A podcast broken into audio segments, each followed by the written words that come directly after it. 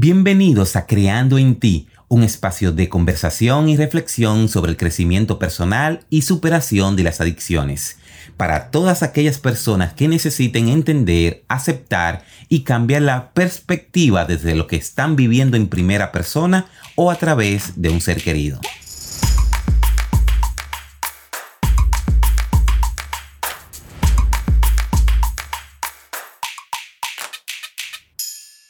Hola, cibernéticos, amigos, hermanos, capital humano, como quiera que yo le llame.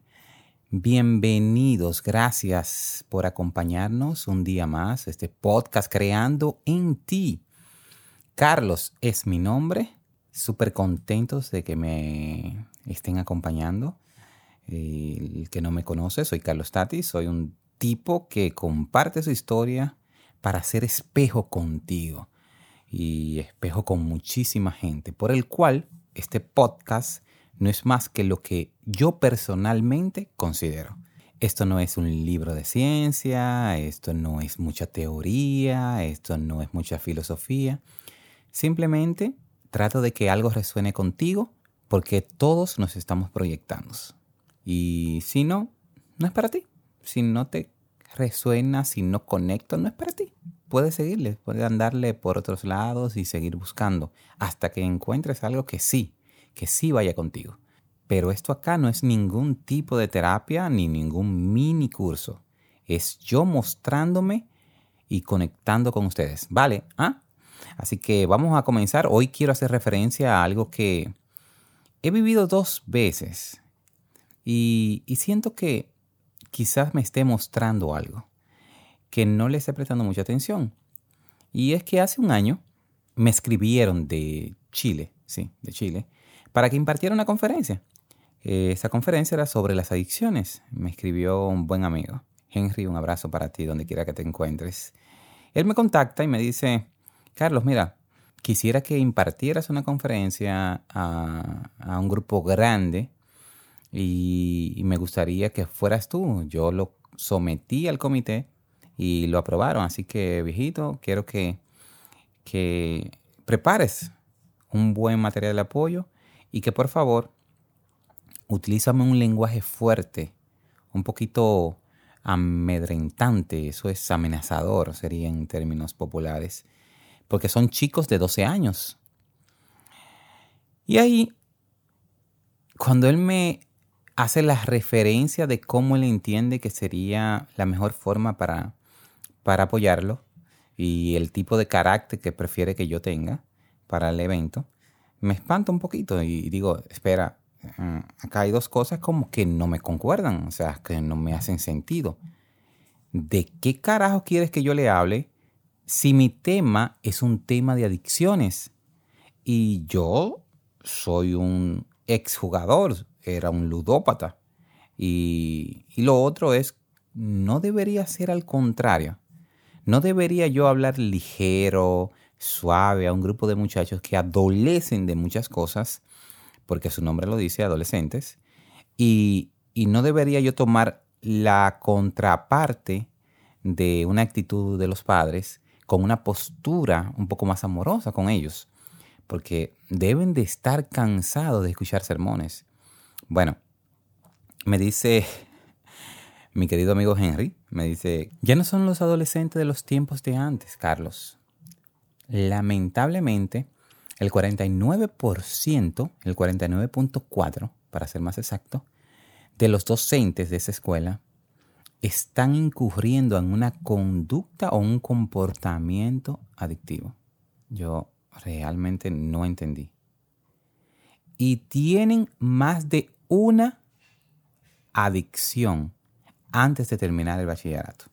Por tal razón, me gustaría que de tu parte, me dice Henry, me gustaría que tú los alarmaras y le explicara las consecuencias de muchísimas de esas cosas. Me quedé callado, pero a la vez fue en un estado de asombro, gente, porque alrededor de un minuto, todo lo que pasó por mi cabeza, no lo podía creer. O sea, no podía creer si me lo estuviera diciendo cualquier otro conocido, no el tipo de relación que tenemos Henry y yo de tantos años, no lo hubiese creído. Aunque después de ese minuto de inmediato relacioné, pero que yo jugaba a los 11 años. Porque estos chicos no pueden consumir, aunque esto no se trate de un juego, pero al final, lo he dicho muchísimas veces antes, eh, la misma sustancia de dopamina, glutamato y todos los derivados que, liberan una, un comportamiento adictivo es la misma sensación cuando tienes un consumo de sustancia. Es lo mismo. Tu cerebro eh, eh, asimila lo mismo, le pasa lo mismo. Ahora, el impacto para mí fue que eran adictos tan chicos. O sea, él me estaba hablando de niños, de niños de 10, 11 y 12 años. Y si le dijera de qué eran adictos, se van a sorprender. Porque estaba tabaco, estaba el cannabis o marihuana, los inhalables, o sea, eso es el llamado PVC, el cemento, afetamínicos como éxtasis y demás. Cuando me muestran esto por primera vez, yo realmente decidí irme más profundo. Porque honestamente, aunque yo era un jugador, a los 11 años yo no podía concebir que un niño estuviera fumando a los 11 años. No lo podía concebir, o sea, no, no había manera de que mi cerebro asimilara que eso estaría pasando. Y para mí fue muy chocante. Para mí fue demasiado chocante.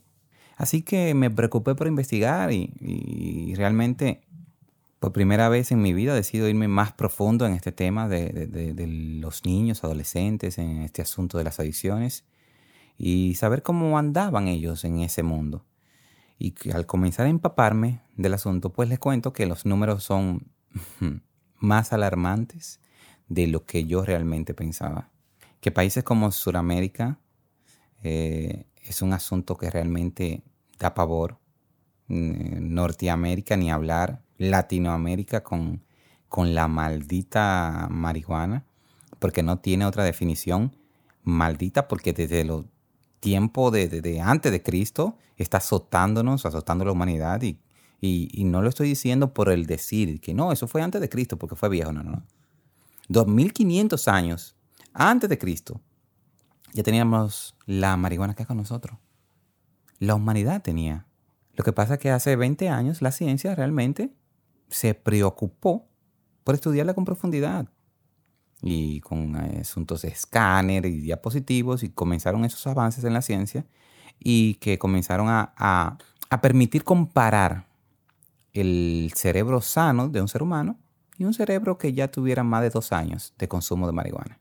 Eh, pero ya es otro tema, ya este podcast no es para eso, ya más a detalle voy a hacer un, podcast para la marihuana, que realmente es la gran mentira. Así que lo que entonces descubro en esta investigación en sí es que el inicio de consumo de drogas en edades tempranas es el pan nuestro de cada día a nivel mundial. Que las adolescentes están superando a los hombres en el consumo de sustancia antes de cumplir 13 años y eso incluye narcóticos. Wow. Que el cannabis aumentó en consumos en adolescentes los últimos dos años un 223%. No me equivoqué, lo dije bien. 223%. Y estos malditos publicistas diciendo que esa porquería es medicinal, diciendo que realmente la marihuana calma la ansiedad. Y yo prefiero ni siquiera pensar el daño que a muy temprana edad esos niños están haciendo. Y si en dado caso hay algunos de ustedes que me están escuchando y que tienen fuentes fidedignas que la marihuana es medicinal, les pido por favor que me la hagan llegar.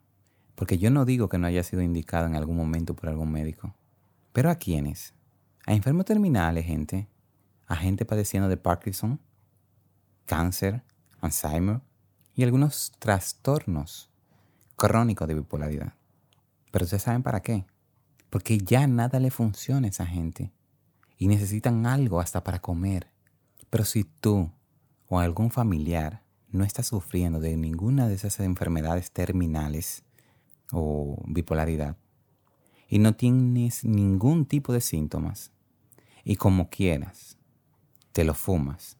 Yo, Carlos, te digo con mucho cariño, amor y respeto que busques mucha información, pero lo más urgente posible, que puedas ayudarte o apoyarte a quitarte la máscara, porque si no te vas a arrepentir. Ya he hablado un poquito de ese tema, pero prometo hacer un podcast más profundo de la marihuana. Por último, que fue de los datos que más me sorprendió, en países como Salvador, Argentina, Perú, Ecuador y muchos más de Sudamérica y también Latinoamérica, el 40% de los estudiantes de educación media ya la tendencia al alcohol es casi total. O sea, que adolescentes que están en octavo grado ya son alcohólicos. ¿Tú sabes realmente el, el nivel que es esto? ¿Tú tienes idea de lo triste que es esto? Lo lamentable que es para la humanidad esto. Para la nueva generación el dolor de cabeza que va a ser esto para la sociedad. Y nadie está mirando para allá. Nadie está mirando. Todos nos hacemos de la vista gorda. Cuando tratas de buscar un especialista en adicciones, solamente ves los centros de rehabilitación.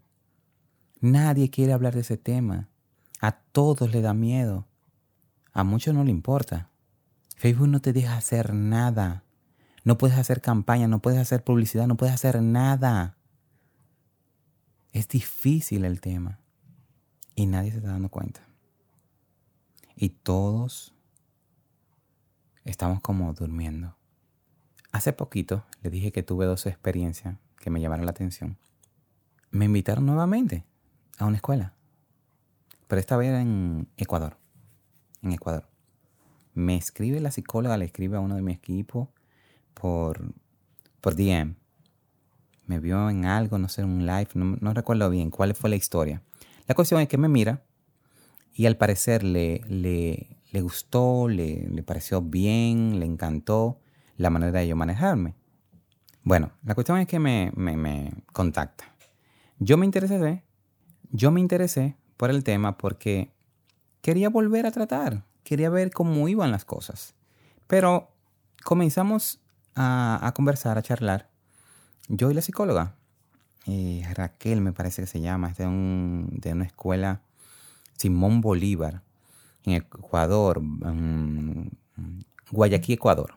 Ahí hablamos y nos ponemos de acuerdo. Pero le hago varias preguntas, que cómo estaba todo, cómo estaba la secundaria, cómo estaba la primaria.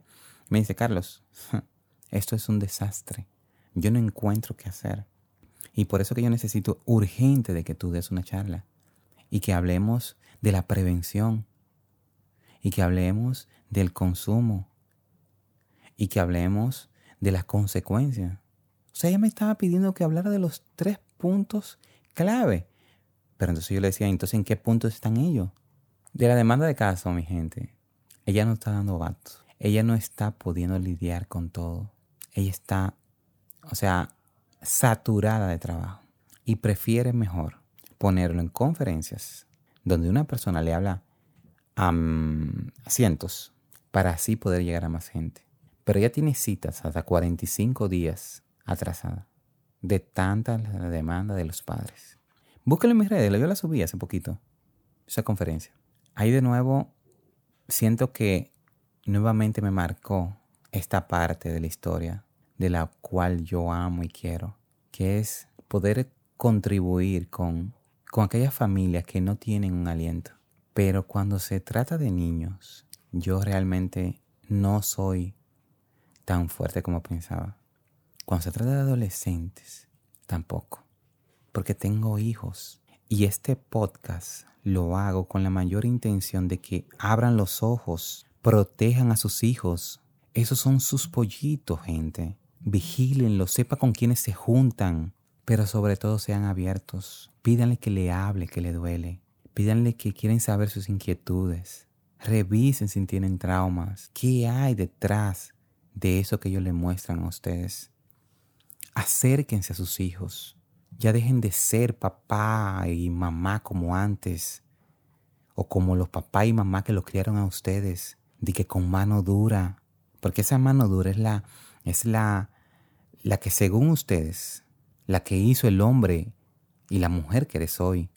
Pero cuando yo te pregunto quién tú eres, si eres algún prestigioso empresario de mucho refuste, o eres una Kamala Harris, vicepresidenta de Estados Unidos, ¿quién tú eres? ¿Quién tú eres que maltratas a tu hijo no sabiendo que lo que estás haciendo con eso, en vez de apertura es cerrando?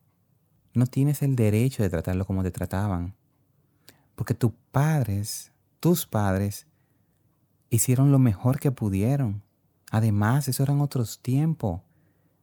Tú eres otra gente, con otro entendimiento que tus padres.